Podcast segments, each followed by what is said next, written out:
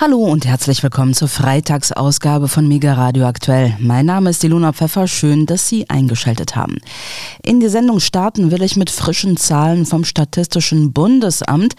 In seiner Erhebung ist es der Frage nachgegangen, wie es um die finanzielle Unabhängigkeit junger Menschen im Alter zwischen 15 und 24 Jahren bestellt ist. Das Ergebnis 61 Prozent standen im vergangenen Jahr noch nicht auf eigenen Beinen und bezogen ihren Lebensunterhalt hauptsächlich von der Familie oder vom Staat.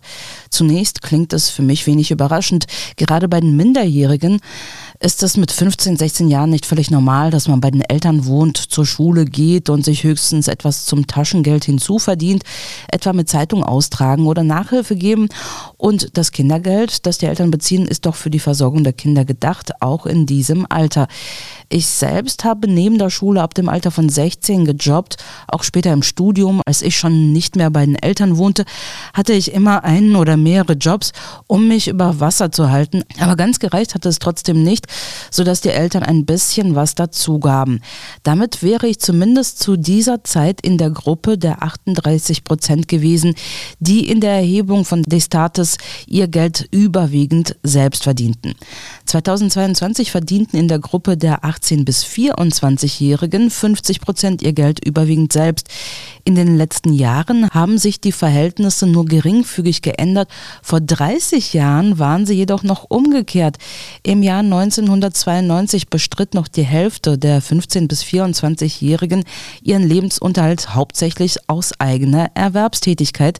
Die andere Hälfte und damit 11 Prozentpunkte weniger als 2022 war damals hauptsächlich auf finanzielle Unterstützung angewiesen. Bei 42 Prozent war dabei das Einkommen an Angehöriger und bei 8 Prozent waren öffentliche Leistungen die Haupteinnahmequelle. In der Entwicklung der letzten Jahrzehnte dürfte sich auch widerspiegeln, dass sich ein immer größerer Teil im Alter von 15 bis 24 Jahren noch in Schule, Studium oder Ausbildung befindet, dass zuletzt vergleichsweise viele junge Menschen auf öffentliche Leistungen angewiesen waren, spiegelt sich auch im Anteil der 15 bis 24-Jährigen wider, die weder einer Schul- oder Berufsausbildung noch einer Erwerbstätigkeit nachgehen. Dieser lag 2022 bei 6,8 Prozent. Damit ist der Anteil zwar gegenüber den ersten beiden Corona-Jahren mit 7,4 Prozent im Jahr 2022 und 7,8 Prozent im Jahr 2021 wieder gesunken, lag aber über dem 10-Jahrestief von 5,7 Prozent aus dem Corona-Vorjahr geht es um die Aussichten junger Menschen beim Berufsstart und auf dem Arbeitsmarkt, ist die Jugenderwerbslosenquote ein wichtiger Indikator. In Deutschland ist die Erwerbslosenquote der Jugendlichen 2022 gegenüber den beiden Vorjahren gesunken und war mit 6 Prozent so niedrig wie zuletzt nur im Jahr 2019 mit 5,8 Prozent. Innerhalb der vergangenen 15 Jahre hat sich die Jugenderwerbslosigkeit hierzulande fast halbiert. Und zwar lag sie 2007 bei 11,9 Prozent. Was man auch noch bedenken muss, heutzutage gibt es in Deutschland auch gar nicht mehr so viele junge Menschen, gemessen an der Gesamtbevölkerung. Der Anteil junger Menschen im Alter von 15 bis 24 Jahren an der Gesamtbevölkerung war mit 10 Prozent zum Jahresende 2022, wie schon ein Jahr zuvor, auf einem Tiefstand seit Beginn der Zeitreihe im Jahr 1950. Einerseits ist die absolute Zahl der 15- bis 24-Jährigen von ihrem historischen Tiefstand Ende 2021 wieder leicht gestiegen. Damals lag sie nämlich bei 8,35 Millionen und Ende 2022 dann bei 8,46 Millionen. Andererseits ist dies jedoch vor allem auf die Rekordzuwanderung und das damit verbundene generell starke Bevölkerungswachstum 2022 infolge des Krieges in der Ukraine zurückzuführen. Ja, soweit die Statistik von Destatis zur Jugenderwerbslosigkeit 2022. Ich hätte es ja noch spannend gefunden, Zahlen darüber zu sehen, in welchen Jobs sich die jungen Menschen denn hauptsächlich verdingen und wie das eventuell zwischen Stadt und Land variiert. Jetzt will ich aber meinen Kollegen Michael Kies Kiesewetter begrüßen, der mir auch heute wieder zugeschaltet ist. Hallo Micha. Hallo Ilona. Micha, hast du im Alter von 15 bis 24 Jahren schon eigenes Geld verdient und wenn ja, was waren das für Jobs? Ja, das habe ich tatsächlich. Ich habe angefangen, also wie wahrscheinlich fast jeder, mit Zeitungen austragen. Ich erinnere mich dunkel, morgens um drei Uhr aufstehen oder so. Das war ganz schrecklich. Oh je. In welchem Alter denn? Also da war ich, wie alt war ich denn da? Also 15, 16, glaube so in dieser Richtung. Und äh, danach habe ich dann äh, einen etwas einfacheren Job gehabt. Und zwar habe ich dann in einem Schallplattengeschäft äh, ausgeholfen als äh, Verkäufer sozusagen. Was hat man denn damals so verdient für diese Jobs? Ja, da habe ich auch drüber nachgedacht. Ist ja schon ein paar Tage her bei mir. Ich weiß es ehrlich gesagt äh, nicht mehr wirklich, aber waren es vielleicht äh, fünf Mark die Stunde oder so? Ich kann mich äh, nicht mehr nicht mehr erinnern. Hm, hm.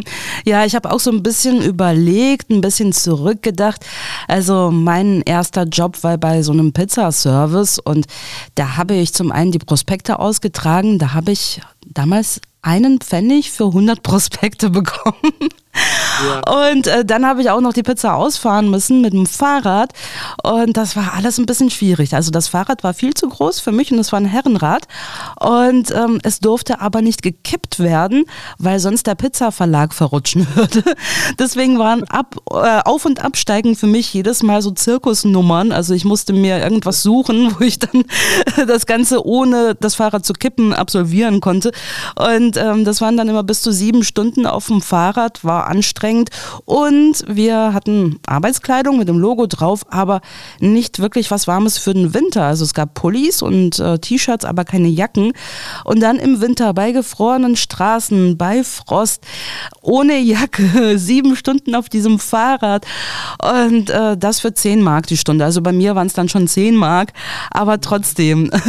Also ich wünsche mir diese Zeiten ehrlich gesagt nicht zurück.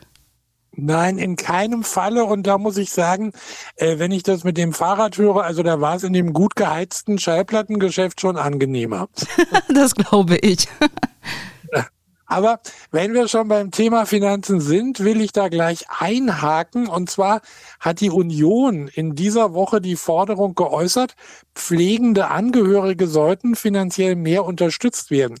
Wer sich mit Hingabe um Pflegebedürftige in der Familie kümmert, sollte dafür entlastet werden, gerade wenn man dafür zeitweise aus dem Beruf aussteigen muss und das Einkommen über Monate fehlt. Das sagte der CDU-Politiker Tino Sorge dem Redaktionsnetzwerk Deutschland. Sorge verwies auf das Elterngeld und sagte, was für Kinder gelte, sollten wir auch für die Ältesten unserer Gesellschaft diskutieren. Das sei eine Frage der Generationengerechtigkeit. Das RND berichtete unter Berufung auf einen Entwurf eines Positionspapiers aus der Unionsfraktion, das darin für die Einführung einer Entgeltersatzleistung oder Lohnersatzleistung analog zum Elterngeld bei der Pflegezeit bzw. Familienpflegezeit plädiert wird. Gefordert werden zudem Steuerfreibeträge für pflegende Angehörige, die sich am Pflegegrad der pflegebedürftigen Person bemessen. Plädiert wird dem Bericht zufolge auch für eine bessere Rentenversorgung von pflegenden Angehörigen. Ja, das klingt nur fair, finde ich. Und wenn es dann mehr Familien ermöglicht, die pflegebedürftigen Angehörigen zu Hause zu pflegen, finde ich es auch menschlich einfach gut. In meiner Familie kenne ich es gar nicht, dass man die Oma oder den Opa in ein Alten- oder Pflegeheim abschiebt. Irgendwie hat es die Familie immer geschafft, sie daheim in der gewohnten Umgebung zu behalten.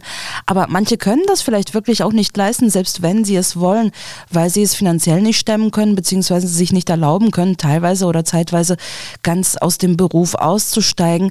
Dann ist das ja doppelt tragisch. Aber war nicht erst kürzlich eine Pflegereform beschlossen worden? Richtig. Ende Juni hatte der Bundesrat das Gesetz gebilligt, wodurch Pflegebedürftige, die zu Hause gepflegt werden, zum 1. Januar 2024 fünf Prozent mehr Pflegegeld bekommen sollen.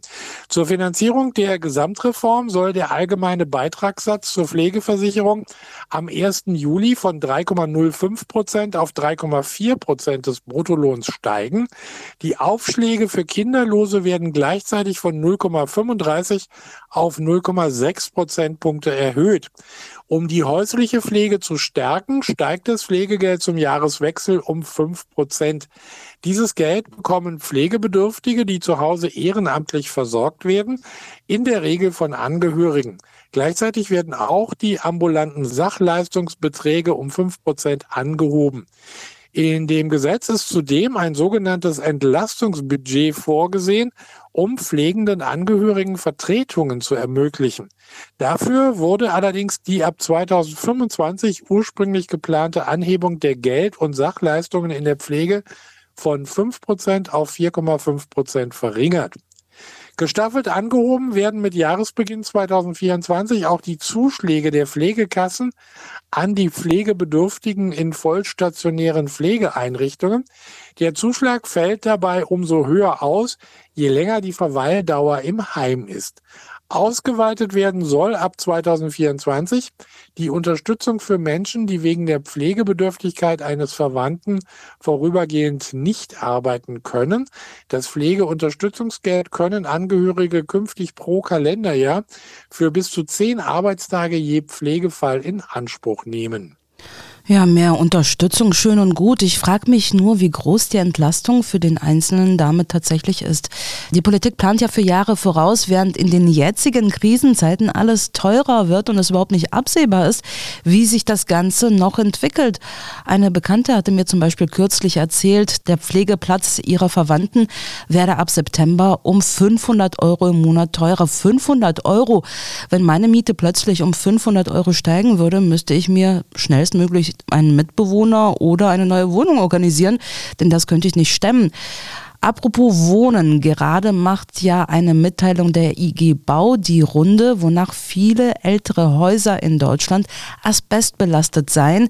Die Erkenntnis an sich ist ja nichts Neues. Früher hat man viel mit Asbest gebaut. Angesichts der absehbar zunehmenden Sanierungsmaßnahmen in den kommenden Jahren warnt die Gewerkschaft aber nun davor, dass Bauarbeiter und Handwerker beim Kontakt mit dem krebserregenden Stoff schwere gesundheitliche Schäden davontragen könnten. Wir stehen am Anfang von zwei Sanierungsjahrzehnten, sagte IG Bau Bundesvorstand Carsten Burkhardt. Wohnhäuser werden modernisiert, senioren- und familiengerecht umgebaut oder aufgestockt. Mit der Sanierungswelle droht deshalb jetzt eine Asbestwelle auf dem Bau, ergänzte er. Er forderte einen besseren Schutz für Bauarbeiter und Handwerker vor der unsichtbaren Gefahr. Ja, das klingt ganz schön bedrohlich, finde ich. Aber wie viele Gebäude sind denn überhaupt asbestbelastet? Dieser Frage Frage ist das Pestel-Institut im Auftrag der IG Bau nachgegangen und hat in seiner Studie festgestellt, dass in den Jahren 1950 bis 1989 rund 9,4 Millionen Wohngebäude errichtet worden sind. In dieser Zeit seien Asbestbaustoffe intensiv zum Einsatz gekommen, teilte die IG Bau mit. Es ist davon auszugehen, dass es in jedem Gebäude, das in diesen vier Jahrzehnten gebaut, modernisiert oder umgebaut wurde, Asbest gibt, warnt die die IG Bau. Vor allem Altbauten seien ein Millionen Tonnen schweres Asbestlager, sagte er. Wenn das offensichtlich bekannt ist, warum wurden denn diese Häuser nicht längst abgerissen und warum lässt man zu, dass Menschen weiterhin darin wohnen? Ja, das liegt vermutlich daran, dass Asbest für die Bewohner kein Gesundheitsrisiko darstellt. Gefährlich wird es erst, wenn an der Bausubstanz etwas verändert wird. Die Asbestfasern gelangen dann über den Baustaub in die Atemwege und Lungen der Arbeiter. Ein großes Problem sei vor allem der Spritzasbest, der häufig in Verkleidungen von Aufzugs- und Versorgungsschächten verarbeitet worden ist, erklärt die IG Bau. Rund 7,6 Prozent Prozent der in den entsprechenden Jahrzehnten errichteten Wohngebäude haben der Pestel-Studie zufolge 13 und mehr Wohnungen. Hier ist die Wahrscheinlichkeit besonders groß, dass auch Aufzüge mit dem giftigen Baustoff eingebaut worden sind. Die Berufsgenossenschaft Bau geht davon aus, dass allein im vergangenen Jahr rund 320 Baubeschäftigte aufgrund einer asbestbedingten Berufskrankheit gestorben sind. Die Gewerkschaft fordert deshalb unter anderem einen Schadstoffgebäudepass mit unterschiedlichen Gefahrenstufen für die jeweiligen Asbestbelastungen eines Gebäudes. Zudem seien intensivere Arbeitsschutzkontrollen durch die Länder unabdingbar. Was das konkret heißt, konnte ich aus den Meldungen nicht entnehmen, aber ich kann mir zum Beispiel vorstellen, dass man Maßnahmen wie Atemschutzmasken dann äh, verpflichtend einführen sollte, falls das nicht ähm, längst geschieht. Das weiß ich nicht. Äh, ich kenne mich auf dem Bau nicht aus. Ähm, denn wie wir eben ja gehört haben, verbreiten sich diese Partikel, diese Asbestfasern über den Staub, der eingeatmet wird. Ja, und das ist dann vermutlich das Mindeste, was man zum Schutz tun kann. Ich bin ja mal gespannt, ob und in wie vielen Fällen in der angekündigten Sanierungswelle entschieden wird, die Gebäude gleich abzureißen, wäre ja schon eine sinnvolle Investition in die Zukunft, damit die nächsten Generationen von Bauarbeitern und Handwerkern sich diesem Risiko nicht mehr aussetzen müssen. Andererseits haben wir ja gerade in den Ballungsräumen einen notorischen Wohnungsmangel. Das Thema Wohnen spielt auch im hessischen Wahlkampf, der inzwischen angelaufen ist, eine zentrale Rolle. Ich habe mir diese Punkte im Wahlprogramm der hessischen CDU mal näher angeschaut, die mit Amtsinhaber Boris Rhein zur Landtagswahl am 8. Oktober antritt. Die Hessen-CDU will einen Bauboom mit mehr Investitionen und weniger Bürokratie. So sollen verschiedene Verfahren vereinfacht, digitalisiert und beschleunigt werden. Gewerbliche Immobilien wie beispielsweise Supermärkte da, wo es möglich ist, zu Wohnraum umfunktioniert werden. Für bezahlbaren Wohnraum sollen die Aktivitäten der Wohnungsbaugenossenschaften stärker unterstützt werden um Mietpreissteigerungen entgegenzuwirken, wolle die CDU im Bereich der Sozialwohnungen weiterhin durch verstärkten Kauf von Belegrechten dafür sorgen, dass preisgebundene Wohnungen auch nach Ablauf der Belegfristen noch bezahlbar bleiben. Auch beim Kauf von Eigentumswohnungen und Häusern will die Hessen-CDU zusätzliche Anreize schaffen, etwa durch das sogenannte Hessengeld für die ersten eigenen vier Wände in Höhe von 10.000 Euro pro Erwerb Erwerbsperson und 5000 Euro für jedes Kind. Ob sich Ministerpräsident Boris Rhein damit und weiteren Wahlkampfthemen wie bessere Bildung an Schulen und Universitäten eine weitere Amtszeit sichern kann, müssen wir abwarten, denn der Wahlkampf ist ja gerade erst angelaufen. Laut Umfragen sieht es für Rhein und seine CDU bisher aber ziemlich gut aus. So sieht sie das Meinungsforschungsinstitut INSA in einer Befragung unter insgesamt 1000 Bürgern, die sie online vom 5. bis zum 12. Juni durchgeführt hatte, mit 29 Prozent der Wählerstimmen deutlich in Führung vor der SPD, die mit Innenministerin Nancy Faeser die wohl prominenteste Gegenkandidatin für Rhein ins Rennen schickt und in der Umfrage auf 22 Prozent kommt. Dahinter positionieren sich die Grünen, die seit zehn Jahren zusammen mit der CDU in Hessen regieren, mit 18 Prozent. Den Sprung in den hessischen Landtag würden laut dieser Befragung auch die AfD mit 13 Prozent und die FDP mit 7 Prozent schaffen. Ja, danke für diese Einstimmung auf die Wahlen, die wir natürlich verfolgen werden. Micha, zum Abschluss unseres Gesprächs noch eine Frage an dich. Wann hast du das letzte Mal Passfotos in einem Automaten gemacht? Ähm, gute Frage, nächste Frage, das weiß ich nicht mehr. Ich äh, muss aber, das ist jetzt schon ewig her. Ja, ich muss zugeben, bei mir ist es bestimmt auch schon über zehn Jahre her. Die letzten Bilder, die ich vor ungefähr fünf Jahren gemacht habe, waren ja schon mit der Vorgabe, dass sie biometrisch sein sollten. Und um sicher zu gehen, dass da nichts schief läuft, habe ich sie in einem Fotostudio machen lassen. Aber wenn jemand noch schnell die wesentlich kostengünstigere Variante im Automaten nutzen und frische Passbilder machen möchte, sollte er sich beeilen, denn die Automaten könnten bald Geschichte sein. In der Berliner Zeitung habe ich dazu einen Bericht gefunden. Vor drei Jahren hat demnach das Innenministerium einen Gesetzentwurf auf den Weg gebracht, um Passbilder fälschungssicher zu machen. Anlass für die Neuregelung war unter anderem das sogenannte Morphing. Bei diesem technischen Verfahren werden Bilder mehrerer Personen, also in der Regel zwei, so miteinander vereinigt, dass man mit bloßem Auge nicht mehr erkennen kann, ob es die eine oder die andere Person ist. Wenn ein Passbild so manipuliert ist, können beide Personen den Ausweis für einen Grenzübertritt benutzen, hieß es damals in dem Papier. Es sei nötig, Pässe und Personalausweise fälschungssicher zu machen, damit deutsche Bürger auch in Zukunft visafrei in die meisten Staaten reisen können, verlautbarte das Ministerium 2020. Das Innenministerium und das Bundesamt für Sicherheit in der Informationstechnik wollen mit der neuen Vorgabe der Manipulation von Fotos für biometrische Ausweise vorbeugen. Daher droht nun das Aus der billig Fotoautomaten. Private Firmen dürfen danach danach den Service in solchen Automaten in Zukunft nur noch anbieten, wenn die Automaten im direkten Sichtfeld von Sachbearbeitern stehen, geht aus einer Verordnung des Bundesinnenministeriums hervor. Das bedeutet, solch ein Automat müsste dann direkt in einem Büro stehen. Alternativ könnten Fotografinnen und Fotografen vor Ort Bilder machen mit einem Brandbrief an das Bundesinnenministerium und das Bundesamt für Sicherheit in der Informationstechnik wehren sich laut RND nun die Anbieter von Fotoautomaten gegen die Verordnung, die regulieren soll, wo und wie Fotos für Personalausweise, Pässe oder Aufenthaltstitel hergestellt werden dürfen.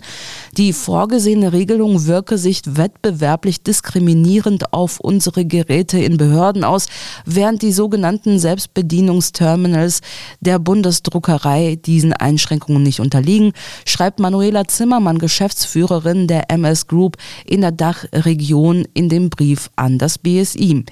Die Vorgabe sei praxisfremd und für uns und andere Anbieter praktisch nicht erfüllbar. So stehen unsere Fotokabinen in vielen Bürgerämtern im Wartebereich der Ämter oder auf Gängen, während in Einzelbüros der Sachbearbeiterinnen und Sachbearbeiter überhaupt kein Platz vorhanden ist, solche Geräte aufzustellen, schreibt die Geschäftsführerin. Geschäftsführerin. Das führe dazu, so Zimmermann, dass etwa die Hälfte unserer Fotoautomaten über 2000 Geräte vom Wettbewerb ausgeschlossen werden. In der Folge seien weit mehr als 100 Arbeitsplätze gefährdet. Der Bundesverband Biometrie Bildaufnahmen in Kommunen spricht von Arbeitsplatzverlusten im dreistelligen Bereich. Ja, das gehört wohl in die Kategorie Fortschritt, den man nicht aufhalten kann. Klar ist es sehr ärgerlich und vielleicht sogar existenzgefährdend für die Branche der Automatenhersteller und Betreiber. Aber wie soll man das Dilemma lösen? Entweder Sie finden einen Weg, die Automaten technisch so aufzurüsten, dass es keine Aufsicht durch einen Behördenmitarbeiter bedarf, um fälschungssichere Passfotos zu machen, oder aber sie verlegen sich darauf, ihre Automaten nur für Spaßfotos aufzustellen, so wie sie an manchen touristischen Ecken Berlins auch heute stehen. Da werden für ein paar Euro lustige Erinnerungsfotos geschossen, die dann schnell gedruckt und zu Hause an den Kühlschrank oder an die Wand gepinnt werden. Die Automaten aber künstlich für Passfotos zu erhalten um die Branche zu retten, scheint wenig sinnvoll. Ein ähnliches Schicksal hat ja auch die Telefonzellen ereilt. Wenn ich mich nicht irre, wurde letztes Jahr die letzte Telefonzelle in Berlin abgebaut. Ach, da werde ich ja ganz nostalgisch. Ich glaube, das letzte Mal aus einer Telefonzelle telefoniert habe ich Anfang der 2000er Jahre. Seit Handys kein Luxusgut, sondern flächendeckend verfügbar sind und die Tarife so niedrig, dass man sich nicht dreimal überlegen muss, ob man eine SMS schicken oder einen Anruf tätigen will, sind Telefonzellen ebenso ziemlich überflüssig geworden. Aber ich muss sagen, ich habe eine Freundin in Frankfurt, die tatsächlich noch Telefonzellen nutzt. Sie ist vermutlich auch die einzige in meinem dortigen jetzigen Freundeskreis, die weiß, wo Telefonzellen überhaupt noch stehen. Sie hat nämlich die Faustregel, wenn sie ausgeht und weiß, dass sie Alkohol trinken wird, nimmt sie bewusst kein Handy mit. Einerseits, um es nicht zu verlieren und andererseits, um im angeheiterten Zustand keine Nachrichten zu verschicken, die ihr danach vielleicht peinlich sein könnten. Das ist doch mal eine gute Strategie. Aber dann wird deine Freundin ganz schön viele Telefonnummern auswendig kennen seit Einführung des Smartphones. Ist das ja eine Seltenheit geworden? Das stimmt. Also wenn ich jetzt mal durchzähle, dann komme ich vielleicht auf fünf oder so, die ich wirklich auswendig weiß. Und äh, das sind ja meistens dann so alte Nummern, also die Festnetznummer der Eltern oder sowas fällt äh, in diesen Bereich. Aber früher war das schon anders. Also da hatte man, naja, ich würde sagen, ich hatte schon gut und gerne zwei Dutzend Nummern irgendwie im Gedächtnis abgespeichert. Ja, es ging mir auch so. Also die Telefonnummern, die hatte ich immer im Kopf irgendwie. Da brauchte man nicht groß nachzugucken, das wusste man einfach.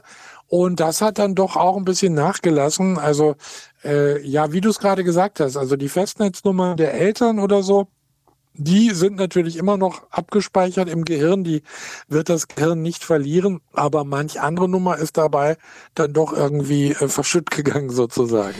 Ja, ich glaube, das liegt auch einfach daran, du speicherst sie einmal im Handy ab, wenn du jetzt eine neue Telefonnummer von jemandem bekommst, wenn du jemanden kennenlernst oder du hast einen neuen. Arbeitgeber oder wie auch immer. Du speicherst sie ab und äh, du versuchst noch nicht einmal, sie auswendig zu lernen.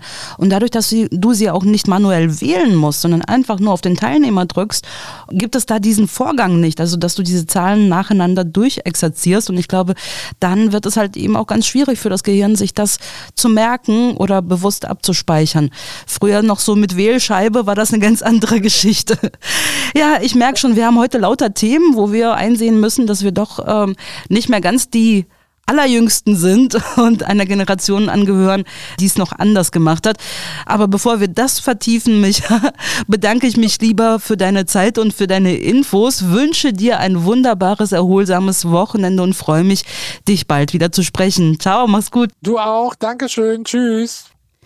Nächstes Thema. Wie funktioniert unsere Welt? Wie funktioniert unser Bewusstsein? Und wie interagiert unser Gehirn mit der äußeren Welt? Unser nächster Gesprächsgast ist Naturwissenschaftler, Elektroingenieur und Buchautor Jörg Starkmuth, der 2005 sein zeitloses Buch Die Entstehung der Realität, wie das Bewusstsein die Welt erschafft, veröffentlicht hat. In verständlicher Sprache stellt sein Werk ein Weltbild vor, das die Grundlagen der modernen Physik mit Erkenntnissen der Realitäts- und Glücksforschung verbindet. Herr Starkmuth, Ihr Buch Die Entstehung der Realität, wie das Bewusstsein die Welt erschafft, hatte ich vor einigen Jahren mit Freude gelesen und freue mich, dass Sie zugesagt haben zu unserem Interview. Ganz kurz zum Einstieg. Wer sind Sie und was war das damalige Motiv zum Schreiben dieses Buches? Wer bin ich? Ja, ich bin von Hause aus Elektroingenieur. Das heißt, äh, auf dem Papier bin ich Elektroingenieur. Ich bin eigentlich aber immer im Textbereich tätig gewesen. Ich bin als Übersetzer erst für technische Handbücher tätig gewesen und als Lektor und Korrektor und als Texter im Marketing und, und so weiter. Ähm, also irgendwie die Begeisterung für die, für die deutsche Sprache hat die Oberhand behalten bei mir. Aber wie, wie, vielleicht haben Sie in meinem Buch gemerkt, dass ich äh, durchaus so eine ingenieurmäßige Denke habe. Also das hat sich durchaus alles ein bisschen gegenseitig befruchtet. Ich war immer sehr daran interessiert, wie funktionieren die Dinge wirklich und weil ich gleichzeitig eben auch sehr philosophisch und, und sagen wir auch mal metaphysisch interessiert war, auch, auch esoterisch interessiert war, ähm, hat, hat sich diese Frage irgendwie auf alles ausgedehnt. Ich wollte einfach wissen, wie funktioniert die ganze Realität, wie passt das alles zusammen? Auch so, wenn man dann so spannende Bücher über Phänomene liest, die vielleicht nicht so unbedingt erklärbar sind, die ins Grenzwissenschaftliche gehen, dann bin ich jemand, der sowas nicht einfach abtut und der sagt, wenn das, wenn das so viele Menschen so erleben, dann muss da irgendwas dran sein. Und ich habe versucht, das alles unter einen Hut zu kriegen. Und das war dann letztlich auch die Motivation, das Buch zu schreiben. Ich sage immer gerne, ich habe das Buch geschrieben, das ich gerne selbst gelesen hätte, das es damals aber einfach noch nicht gab. Mhm. Vielleicht noch eine kurze Zwischenfrage. Waren Sie denn zufrieden mit der Resonanz auf Ihr Buch? Das ist ja nun schon auch einige, ja fast schon Jahrzehnte im Handel erhältlich. Ja, 18 Jahre ist es jetzt, glaube ich, her. Äh, ich, ich war vollkommen überrascht, muss ich sagen. Ich habe damals gedacht, ja, wenn ein paar hundert Leute sich dafür interessieren, dann hat sich das schon gelohnt, dieses Buch zu schreiben. Äh, und ich habe es im Eigenverlag rausgebracht, weil ich gar keine Lust hatte, Klinkenputzen zu gehen irgendwo. Ich wusste, wie frustrierend das ist für Autoren. Ich habe es einfach selber rausgebracht, habe mal, glaube ich, tausend Stück drucken lassen sogar und ganz optimistisch. Und die Resonanz hat mich total überwältigt, weil das war damals, als dieser, als dieser Bleep-Film rauskam. What the Bleep do we know? Der beschäftigt sich mit ähnlichen Fragestellungen und das war mein großes Glück, weil die Leute waren dann sehr, sehr angespitzt auf dieses Thema und haben sich auf das Buch gestürzt. Ich habe bis heute, glaube ich, 48.000 Stück davon verkauft und äh, da kann man wirklich nicht murren dafür, dass ich eigentlich ein Kleinstverleger bin, äh, ohne eigenes großes Marketingbudget. Da bin ich wirklich super happy. Das ist also der Glücksfall meines Lebens gewesen, würde ich sagen. Mhm. Diese Doku, die Sie eben erwähnt haben, Herr Starkgut, kann ich mich auch noch ganz gut erinnern. Die habe ich damals auch gesehen. Aber mittlerweile ist Ihr Buch ja auch in anderen Verlagshäusern erschienen. Ich habe ja zum Beispiel hier die 2010er Version vom Goldman Arcana Verlag hier bei mir zu Hause stehen. Können Sie vielleicht noch mal was kurz zur Distribution und Verlagsseite sagen? Äh, die sind tatsächlich auf mich zugekommen. Das, das war auch wirklich fast unglaublich, dass so ein großer Verlag mich anschreibt, also beziehungsweise ein Lektor dieses Verlages, der irgendwie auf das Buch aufmerksam geworden war, hat gesagt, können wir davon nicht eine Taschenbuchausgabe rausbringen? Äh, Ja, dann habe ich natürlich zugesagt. Die äh, ist dann ein paar Jahre gelaufen, hat mir nicht so wirklich gefallen, weil die haben mich nicht mitmachen lassen beim, beim, beim Layout und beim, beim Cover und sowas. Ich bin einer, der muss eigentlich alles selber machen. Ich will die Dinge so haben, wie, wie ich das gerne hätte. Äh, das war eigentlich gar nicht unbedingt so eine positive Erfahrung mit so einem großen Verlag. Man verdient auch nicht viel. Insofern war ich dann letztlich doch ganz froh, dass ich es auch selbst rausgebracht hatte. Und äh, das Taschenbuch jetzt ist jetzt schon lange Geschichte, aber ich habe inzwischen dann 2010 noch einen Ergänzungsband rausgebracht äh, mit Fragen und Antworten, die sich so aus, aus Leserfragen ergeben hatten. Inzwischen habe ich das als Anhang integriert. Inzwischen ist das ein 500-Seiten-Buch geworden. Das Ganze inklusive Anhang ist eine neue Ausgabe mit neuem Cover und wird immer noch ganz gut verkauft. Also natürlich lange nicht mehr in den Stückzahlen wie damals, aber äh, es ist immer noch was sehr Erfreuliches und äh, ich kriege immer noch positive Feedbacks dazu. Das Thema ist immer noch eigentlich eigentlich sogar relevanter als früher. Inzwischen gibt es viel mehr zu dem Thema auch. Sehr viel mehr Menschen, die sich dafür auch im Internet austauschen und so. Das ist, ist schon eine spannende Geschichte. Herr Starkmuth, versuchen Sie mal bitte Quantenphysik so leicht wie es möglich ist zu erklären, sodass es auch ein Laie verstehen würde. Einige unserer Hörer interessieren sich sicher dafür, wird ja später noch im Verlauf unseres Gesprächs wichtig.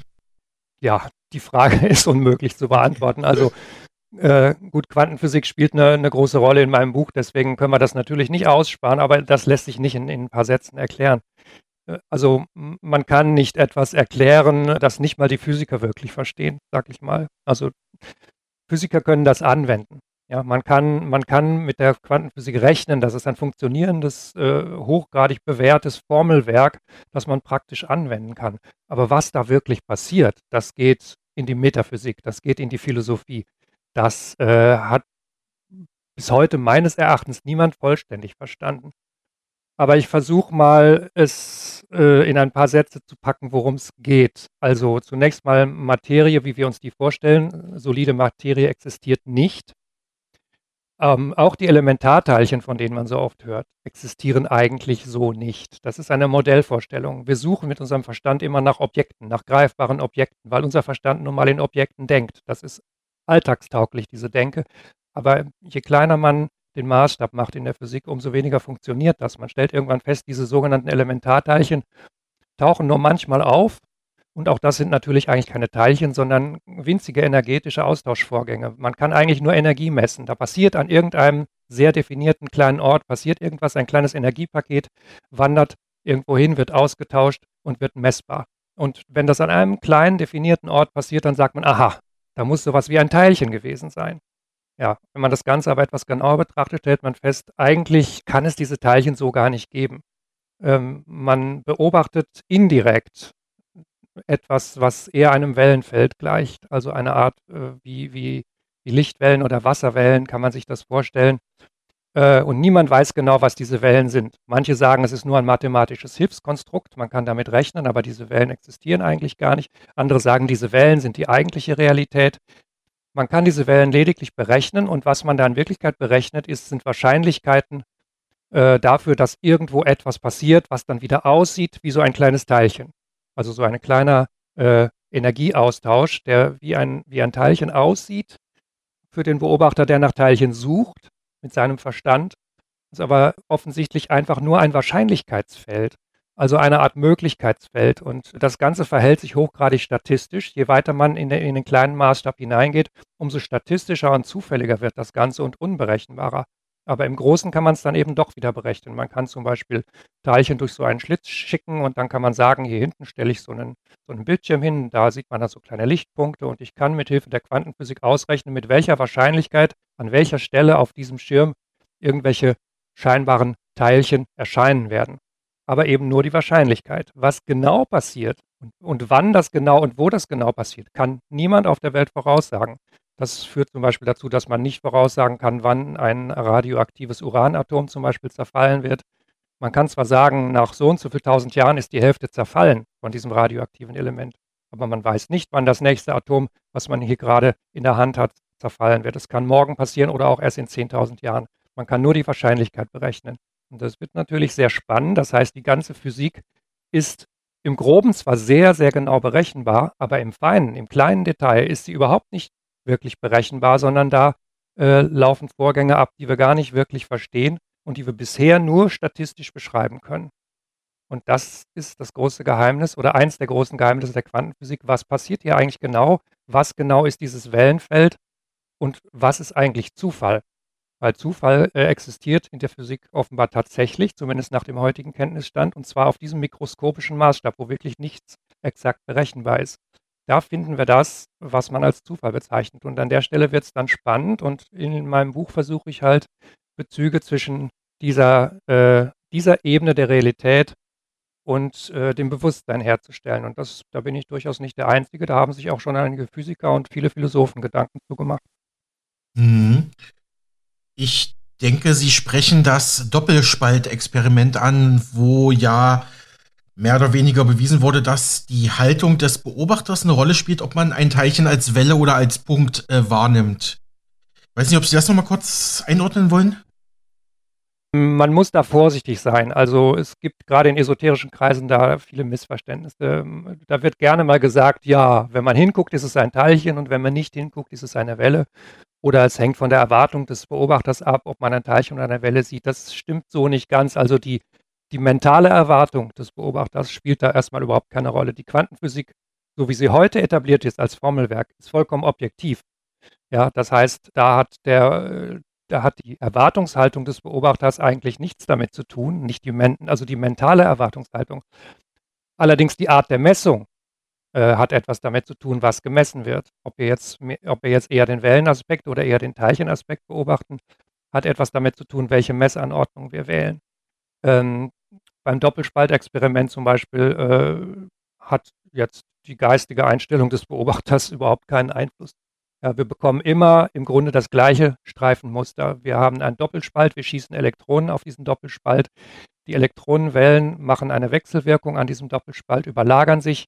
Es gibt eine Interferenz und am Ende haben wir auf dem Schirm dann dieses wunderbare Streifenmuster, das beweist, dass wir es hier eben nicht mit herkömmlichen Teilchen zu tun haben, sondern mit irgendeinem Wellenphänomen, das sich dann erst in dem Moment, wo das auf dem Schirm auftrifft, wieder als Teilchen oder als Pseudoteilchen präsentiert. Das äh, ist eine Geschichte, da hat der Beobachter nur insoweit Einfluss drauf, dass er jetzt wählen kann. Stelle ich dann einen Einzelspalt hin, stelle ich dann einen Doppelspalt hin und so weiter. Ähm, dass das dann oft so esoterisch äh, interpretiert wird, das wird auch gerne als Quantenmystizismus heute bezeichnet. Und ich muss gestehen, als ich mein Buch damals geschrieben habe, äh, war ich noch auch selbst ein bisschen auf diesem Trichter und hatte das noch nicht so ganz durchblickt. Ich habe tatsächlich in späteren Auflagen von dem Buch da noch präzisiert, um mich eben etwas zu distanzieren von dieser Sichtweise, dass der Beobachter quasi direkt entscheidet, ob er jetzt eine Welle oder ein Teilchen sieht. So einfach ist das nicht. Interessant wird es aber da, was ich vorhin erwähnt habe, wenn wir den Zufall betrachten. An welcher Stelle schlägt jetzt hier ein scheinbares Teilchen auf dem Schirm auf? Das ist eben überhaupt nicht berechenbar. Da haben wir den Zufallsfaktor. Und da wird es interessant, denn da spielt das Bewusstsein des Beobachters nach neueren Erkenntnissen aus der Parapsychologie offenbar durchaus eine Rolle. Das habe ich im Buch dann eben auch beschrieben, dass man äh, Menschen vor Zufallsgeneratoren gesetzt hat, die genau auf solchen Quantenprozessen beruhen. Irgendeine Diode steckt man da rein, die rauscht. Und dieses Rauschen ist statistisch, das ist dieses Quantenrauschen, was auf diesen Prozessen basiert, die man eben nur statistisch beschreiben kann. Und dann erzeugt man daraus äh, technischen Wege halt Zufallszahlen oder Bits, 1 und 0, und die haben dann eine bestimmte Verteilung. Und die ist statistisch. Und äh, doch ziemlich genau vorausberechenbar. Aber wenn man lange genug jemanden davor setzt, der eine bestimmte Absicht hat, zum Beispiel mehr Nullen oder mehr Einsen zu erzeugen mit diesem Zufallsgenerator, dann stellt man irgendwann fest, nach einigen tausend Versuchen, je nachdem, äh, wie dieser Mensch drauf ist, bei manchen Menschen, gerade Menschen mit viel Meditationserfahrung, hat man festgestellt, die können tatsächlich die Statistik verschieben von so einem Zufallsgenerator und zwar allein durch ihre Absicht. Werden viele sagen, das stimmt überhaupt nicht. Aber das ist tatsächlich statistisch hochgradig robust nachgewiesen. Auch wenn im Mainstream das nach wie vor nicht anerkannt wird, weil viele es nicht anerkennen wollen. Aber es gibt da wirklich sehr umfassende Studien dazu, die sehr viele Experimente dieser Art ausgewertet haben. Und statistisch ist das absolut robust. Der Effekt ist winzig klein. Aber wenn man alle Experimente zusammennimmt, ist das eine Wahrscheinlichkeit, die ist unmöglich mit reinem Zufall zu erklären. Also da müsste man, müsste man äh, Unmengen von gefälschten Studien veröffentlichen und, und Unmengen von, von anderen Studien in der Schublade verschwinden lassen, äh, um, äh, um sowas vorzutäuschen. Und daran hat niemand ein Interesse. Das ist statistisch gar nicht denkbar. weil man mit in dem Bereich der Parapsychologie auch kein Geld verdienen kann, also jedenfalls nicht nennenswert. Also es ist, es ist ziemlich eindeutig, dass es einen direkten Zusammenhang zwischen diesem Quantenzufall mhm. und dem menschlichen Geist oder dem menschlichen Bewusstsein gibt. Und da wird es wirklich, wirklich spannend.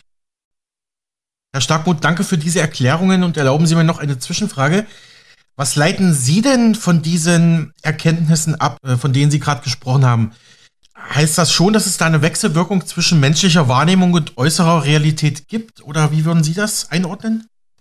Ich sag mal so, wie gesagt, diese, diese wirklich messbaren Einflüsse sind sehr, sehr, sehr, sehr klein. Das heißt, die Physik als solche ist schon sehr robust. Ne? Das heißt, wir können nicht einfach mal mit, mit Geisteskraft äh, ein Auto in die Luft ja. also zumindest kenne ich niemanden, der das kann. Äh, es ist aber, sagen wir mal, auch statistisch nicht auszuschließen. Ne? Also äh, das ist, das ist das Interessante an der, an der Quantenstatistik. Äh, viele Dinge sind nicht unmöglich, sie passieren nur aus statistischen Gründen nicht. Es gibt eine, eine berechenbare Wahrscheinlichkeit, dass die Brille, die auf meinem Schreibtisch liegt, plötzlich einen Zentimeter in die Luft springt. Dazu müssten aber wirklich so unglaublich viele, sagen wir mal, Quantenschwingungen in die gleiche Richtung gehen, zufällig. Ja, also äh, das ist jetzt ganz grob vereinfacht, nur damit man sich das vorstellen kann. Die, man stelle sich das vor wie, wie, wie Teilchen, die in alle Richtungen vibrieren. Wenn die aber alle in die gleiche Richtung zufällig vibrieren würden, dann würde diese Brille tatsächlich einen Hüpfer machen. Also statistisch ist das nicht unmöglich. Es kann nur eigentlich normalerweise gar nicht passieren. Aber äh, dann gibt es ja so interessante Überlegungen wie, wenn jetzt Millionen Menschen auf der Welt meditieren für ein bestimmtes Ziel, könnte das nicht vielleicht doch einen Einfluss haben, weil sich dann vielleicht deren Einflüsse überlagern, sodass vielleicht doch diese hochgradig robuste Physik, die sich aus diesen statistischen Mittelwerten ergibt, äh, in eine bestimmte Richtung beeinflusst werden kann. Äh, das ist schon eine sehr interessante Fragestellung. Und auch da gibt es, gibt es Beobachtungen, die behaupten, also da ist durchaus was messbar. Dass zum Beispiel, wenn äh, es gab mal so eine, so eine weltweite Meditation und angeblich soll an diesen Tagen die Kriminalitätsrate weltweit runtergegangen sein. Das ist natürlich immer sehr schwer dann auch zu überprüfen, ob sowas wirklich stimmt. Aber dann gibt es ja diese tausend anderen Beobachtungen, Bestellungen beim Universum und äh, äh, Quanten, Quanten so und so. Da gibt es tausend Bezeichnungen für. Transsurfing nennt es ein Autor. Äh, diese Beeinflussung von, von Realität durch die eigene Einstellung. Und die Menschen beobachten, ja, meine Einstellung äh, beeinflusst wirklich meine wahrgenommene Realität. Da kann man jetzt sagen, das kann aber nicht alles auf diesen winzigen Einflüssen basieren, die man da bei den Quanten, bei den Zufallsgeneratoren äh, gemessen hat. Ja, aber wer weiß, ne? es, es, gibt ja auch, es gibt ja auch indirekte Einflüsse. Also allein meine Einstellung beeinflusst auf jeden Fall mein Leben. Selbst wenn man an diese, an diese ganze direkte Beeinflussung des Zufalls nicht glauben will, gibt es ja definitiv unbewusste Einflüsse, die ich auf mein Umfeld habe. Wie, wie, wie, strahle ich, wie strahle ich aus auf meine Mitmenschen zum Beispiel? Wen beeinflusse ich da? Welche Menschen sprechen mich an? Welche intuitiven Eingebungen habe ich. Und da gibt es wiederum auf der makroskopischen, also auf der Alltagsebene, ganz, ganz, ganz, ganz viele Erfahrungen, die bestätigen, dass unsere innere Einstellung sehr, sehr, sehr viel mehr Einfluss auf die äußere Realität hat, als wir uns das im Alltag so ausmalen. Und ähm, für mich gibt es da einen Zusammenhang zwischen diesen beiden Ebenen. Aber wie der Zusammenhang jetzt genau aussieht, das weiß niemand. Aber ich habe beide Ebenen in meinem Buch abgedeckt. Also selbst jemand, der, der nur an ganz konventionelle Einflussfaktoren glauben mag, wird aus dem Buch was rausziehen können. Denn da wird durchaus erklärt, wie unser seelisches Innenleben die Außenwelt massiv beeinflussen kann, wie sich unser Leben entfaltet, wie es sich entwickelt, wie wir mit anderen Menschen umgehen und so weiter. Also wir müssen hier mehrere Ebenen betrachten und ich finde es sehr faszinierend, das alles in einen großen Kontext zu stellen. Und das war eigentlich das Ziel bei meinem Buch. Herr Starkmuth, mich fasziniert an Ihrem Buch, dass Sie sehr wissenschaftlich vorgehen, es aber dennoch schaffen, spirituelle Erkenntnisse sowie Erkenntnisse aus den Themenbereichen Psychologie und ja, Glücksforschung zusammenzuführen. Sie bringen da praktisch alles unter einen Hut. Würden Sie sagen, dass Ihr Werk auch dazu beiträgt, Menschen zu vereinen, statt zu spalten? Das kann man natürlich immer hoffen. Ne? Es, ist, es ist bei diesen Themen, diese Themen, die so ein bisschen ins metaphysisch-esoterische gehen, ist es immer eine zwiespältige Sache. Also man wird einerseits einerseits wird man Menschen zusammenbringen, ja, Menschen, Menschen, die schon in diese Richtung denken, die ein bisschen offen sind dafür. Definitiv, weil diese Menschen haben Fragen und ich beantworte Fragen. Ich habe so viel Feedbacks bekommen zu dem Buch und, und der, der größte oder erfreulichste Tenor, den ich dabei hatte, war, endlich hat mir das mal jemand erklärt, so dass mein Verstand das auch akzeptieren kann. Ja, also das, das bringt schon, das bringt schon auch zumindest für Menschen wie mich, die auch sehr äh, nüchtern rational denken gleichzeitig, während man doch offen ist für, für diese, sagen wir mal, außergewöhnlichen Fragestellungen und, und vielleicht auch esoterischen Themen. Äh, das bringt so eine innere Harmonie. Äh, mein Verstand stellt sich nicht mehr in den Weg und sagt, das kann doch alles gar nicht sein, das passt doch alles gar nicht zusammen. Und genau diese Brücke habe ich auch versucht für andere Menschen zu bauen. Ich glaube schon, dass das, dass das hilft, auch, äh, auch ähm, ja, auch die Kommunikation zu vereinfachen. Vielleicht auch die Kommunikation zwischen Menschen, die mehr esoterisch, äh, spirituell veranlagt sind und solchen, die mehr wissenschaftlich denken. Also da hoffe ich schon, dass ich auch Brücken bauen konnte. Auf der anderen Seite spaltet sowas auch immer, natürlich. Ne? Also man, man, man wird immer Menschen finden, die damit nichts anfangen können und die sagen, boah, da versucht doch einer nur mit Hilfe von, von so einer Pseudowissenschaft das Ganze durch die Hintertür salonfähig zu machen. Das habe ich auch schon mal als, als Feedback bekommen, auch als Leserstimme, muss ich sagen. Das war eine der wenigen negativen Leserstimmen, die ich bekommen habe. Also man kann nie verhindern, äh, dass man gleichzeitig vereinigt und spaltet. Also äh, das kann aber auch nicht das Ziel sein. Also man muss, wenn man wirklich etwas erreichen und verändern will, muss man in Kauf nehmen, dass nicht alle das mittragen, dass einige sich dagegen stellen werden. Das kann man nicht verhindern. Das ist meines Erachtens sogar fast ein Naturgesetz der menschlichen Psyche. Ich frage deshalb, weil wir seit Jahren eine Spaltung der Gesellschaft erleben. Corona-Pandemie, Ukraine-Krieg jetzt nur mal so als zwei aktuelle Beispiele. Herr Starkmutter, in Ihrem Buch sprechen Sie vom sogenannten Möglichkeitsraum und und der Tatsache, dass sich jeder seine Realität ein Stück weit selbst schaffen kann. Können Sie zu dem Punkt noch was sagen? Ja, Möglichkeitsraum, das ist ein Versuch, die, die Quantenphysik quasi äh, metaphysisch zu deuten.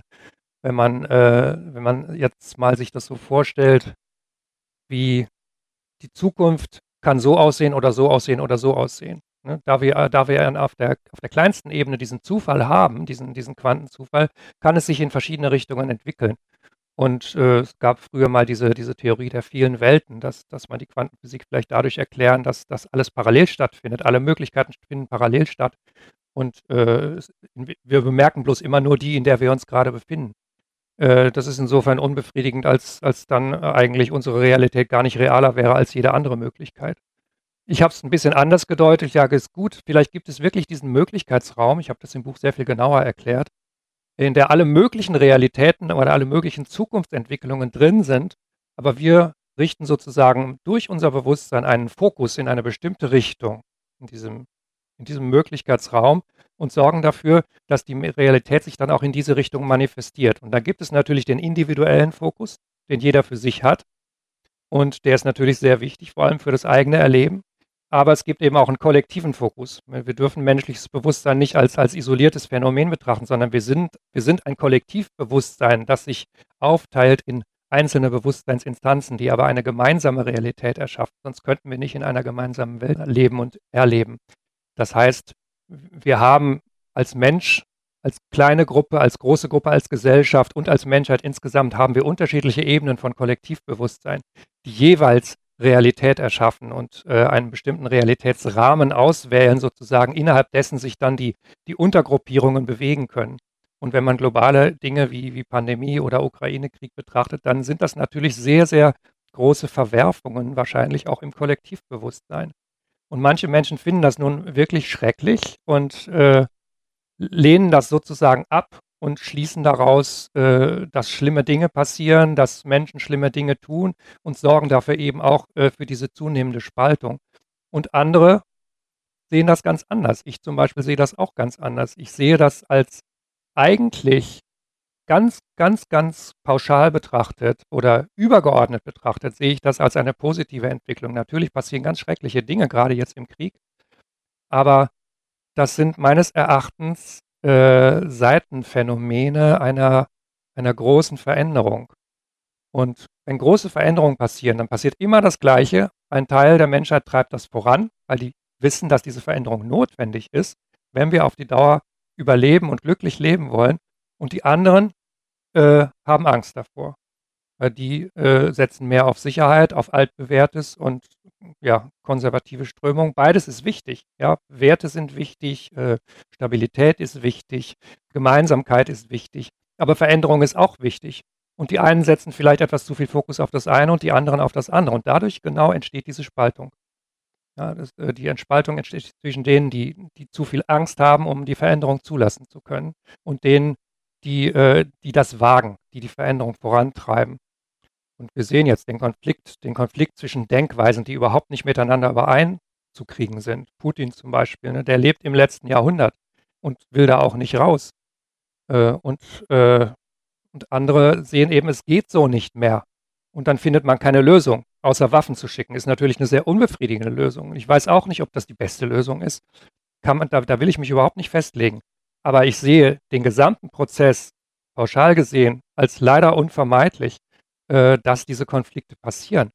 Und möchte das nicht verteufeln, sondern ich muss sagen, wir müssen gucken, dass wir das bestmöglich hinkriegen, dass wir, dass wir das auch menschlich so gut wie möglich abfedern und dass wir versuchen, möglichst viele mitzunehmen, denen klarzumachen, worum es hier wirklich geht. Es geht um menschliche Evolution, es geht um Weiterentwicklung des Planeten, es geht um Weiterentwicklung der Menschheit in Richtung Glück, in Richtung Liebe, in Richtung Frieden, Harmonie. Das sind große Ziele, die dürfen wir nicht aufgeben, auch wenn es unglaublich schwer erscheint. Ich finde es wichtig, diesen, dieses große Ziel im Auge zu behalten und sich nicht so, nicht so an den Reibereien aufzuhalten, was die Bewertung betrifft. Also natürlich müssen wir, müssen wir da ganz viel tun, um das irgendwie abzufedern, aber wir dürfen es nicht verdammen, weil wenn wir es verdammen, dann machen wir genau den gleichen Fehler und landen wieder in der alten Geschichte. Herr Starkmuth, ich möchte noch mal einen Punkt oder einen Schritt zurückgehen. Weil Sie gerade, weil Sie gerade Kritik an Ihrem Buch angesprochen haben, was entgegnen Sie denn Kritikern, die Ihnen ja Pseudowissenschaftlichkeit vorwerfen? Was ich übrigens verneinen kann, Ihr Buch ist, ist sehr wissenschaftlich und evidenzbasiert geschrieben. Mir ist das ganz, ganz wichtig. Also ich muss sogar sagen, wenn ich heute das Buch nochmal neu schreiben würde, ich würde noch viel strenger vorgehen, muss mhm. ich sagen, ganz ehrlich. Also man entwickelt sich selber auch weiter. Wenn ich äh, etwas behaupte, dann würde ich, werde ich immer dazu schreiben, das ist meine Idee, das ist meine Hypothese. Oder aber, das ist nach heutigem Kenntnisstand äh, evidenzbasiert nachgewiesen, wobei man immer sagen muss, kein Nachweis ist ultimativ. Es gibt, es gibt in der Naturwissenschaft, das machen sich viele gar nicht klar, es gibt gar keine wirklichen Beweise. Beweise gibt es nur in der Mathematik und in der Logik, in sehr begrenzten Denksystemen. Da kann man Voraussetzungen definieren und daraus dann Beweise ableiten. Aber ein naturwissenschaftlicher Beweis ist niemals ein ultimativer Beweis. Es heißt nur, dass wir eine Theorie haben und dass wir bisher nur Bestätigungen für diese Theorie gefunden haben.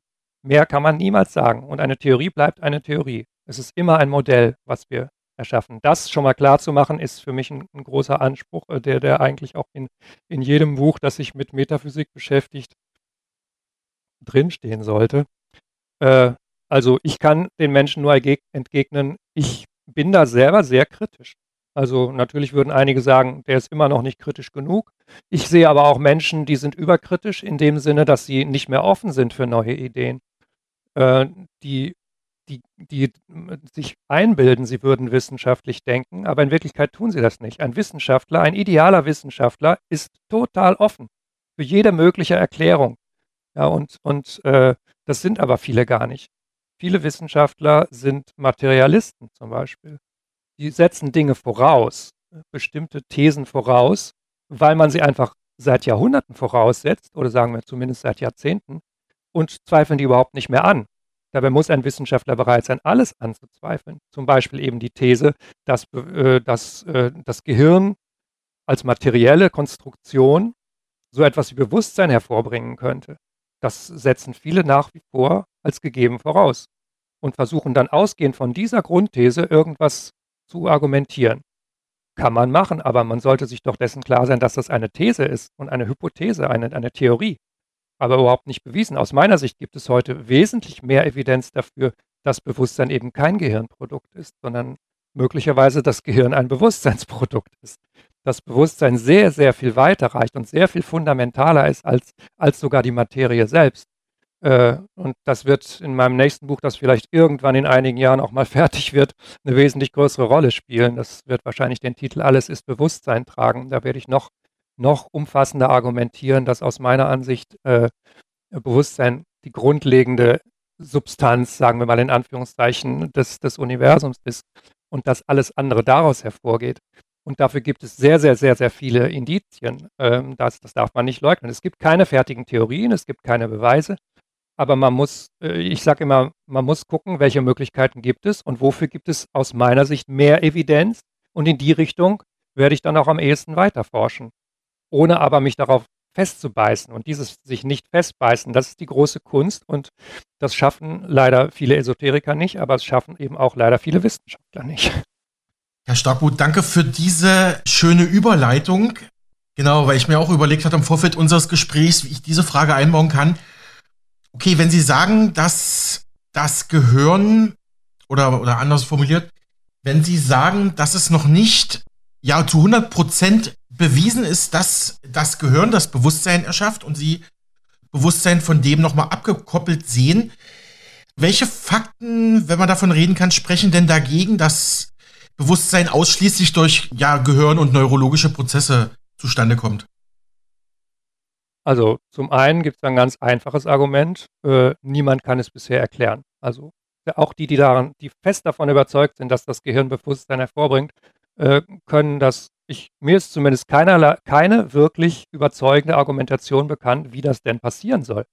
Wie so ein Phänomen wie Bewusstsein aus so einer Masse von, von Gehirnzellen hervorgehen soll. Natürlich kann man das nicht ausschließen grundsätzlich. Ne? Es sind sehr erstaunliche Dinge möglich. Ich meine, dass so ein kleiner Computerchip ganze, äh, ganze Welten voller Drachen und, und, und, und äh, Monster erschaffen kann, in denen man sich als Spielfigur bewegen kann, das glaubt ja auch erstmal keiner. Ne? Wenn man das vor 100 Jahren jemandem gesagt hätte, der hätte ein Jahr ausgelacht. Ähm, natürlich, ne? man darf das Gehirn nicht unterschätzen. Das, das ist ein unglaublich, unglaublich fantastisches Gerät. Ähm, aber ähm, wenn man dann feststellt, dass äh, in Nahtoderfahrungen zum Beispiel Menschen, die definitiv keine messbaren Gehirnströme mehr hatten, äh, hinterher von sehr komplexen Wahrnehmungen berichten, von außerkörperlichen Erfahrungen, von, von Begegnungen mit Lichtwesen. Da gibt es inzwischen erfreulich viele Bücher drüber und die sind nicht von irgendwem geschrieben, sondern die sind teilweise von Neurologen, von, von Kardiologen geschrieben, von Menschen, die wirklich mit beiden Beinen auf der Erde stehen, was Wissenschaft und Medizin betrifft. Und die ganz klar sagen, da ist etwas. Da ist etwas, was stattfindet. Da ist Bewusstsein, was stattfindet, wenn das Gehirn runtergefahren ist. Man kann bei manchen Operationen das Gehirn auch runterfahren. Das wird, auch, das wird runtergekühlt. Das wird wirklich abgeschaltet, weil man sonst die Operation gar nicht durchführen könnte. Auch diese Menschen erleben interessante Dinge in dieser Zeit und berichten hinterher davon. Das ist äh, da gibt es zwar dann auch wieder Gegenargumente wie, ja, aber im Hirnstamm ist ja immer noch Aktivität. Da muss man sich mal vorstellen, der Hirnstamm äh, stammt aus einer Zeit, als wir noch im Schlamm rumgekrochen sind, also irgendwelche Amphibien. ähm, da, das, das leuchtet einfach überhaupt nicht ein, dass eine Hirnstammaktivität äh, so eine komplexe, auch in sich schlüssige Wahrnehmung, wo auch Kommunikation stattfindet, dass so etwas dadurch entstehen soll. Also die, die Nahtodforschung ist eines der großen Felder, wo, wo man wirklich Evidenz dafür findet, auch wenn da viel dagegen gewettert wird, das sei ja alles viel zu hoch gegriffen an, und, und, und das sei ja alles Wunschdenken. Aber wer sich dafür interessiert, kann sich einfach mal die entsprechenden Bücher besorgen, auch wirklich die Bücher, die von, von Medizinern geschrieben sind äh, und sich das und, und sich da ein eigenes Bild von machen, kann ich wirklich sehr, sehr empfehlen. Also das ist eins, eins der großen Felder generell, auch das Feld der außerkörperlichen Erfahrungen, das in meinem nächsten Buch auch sicherlich mehr eine Rolle spielen wird. Soweit der Buchautor und Elektroingenieur Jörg Starkmuth zu seinem Werk Die Entstehung der Realität, wie das Bewusstsein die Welt erschafft. Es ist in mehreren Auflagen erschienen, unter anderem in seinem Eigenverlag bei Starkmuth Publishing oder auch beim Goldmann Verlag erhältlich. Mit ihm hat mein Kollege Alexander Boos gesprochen.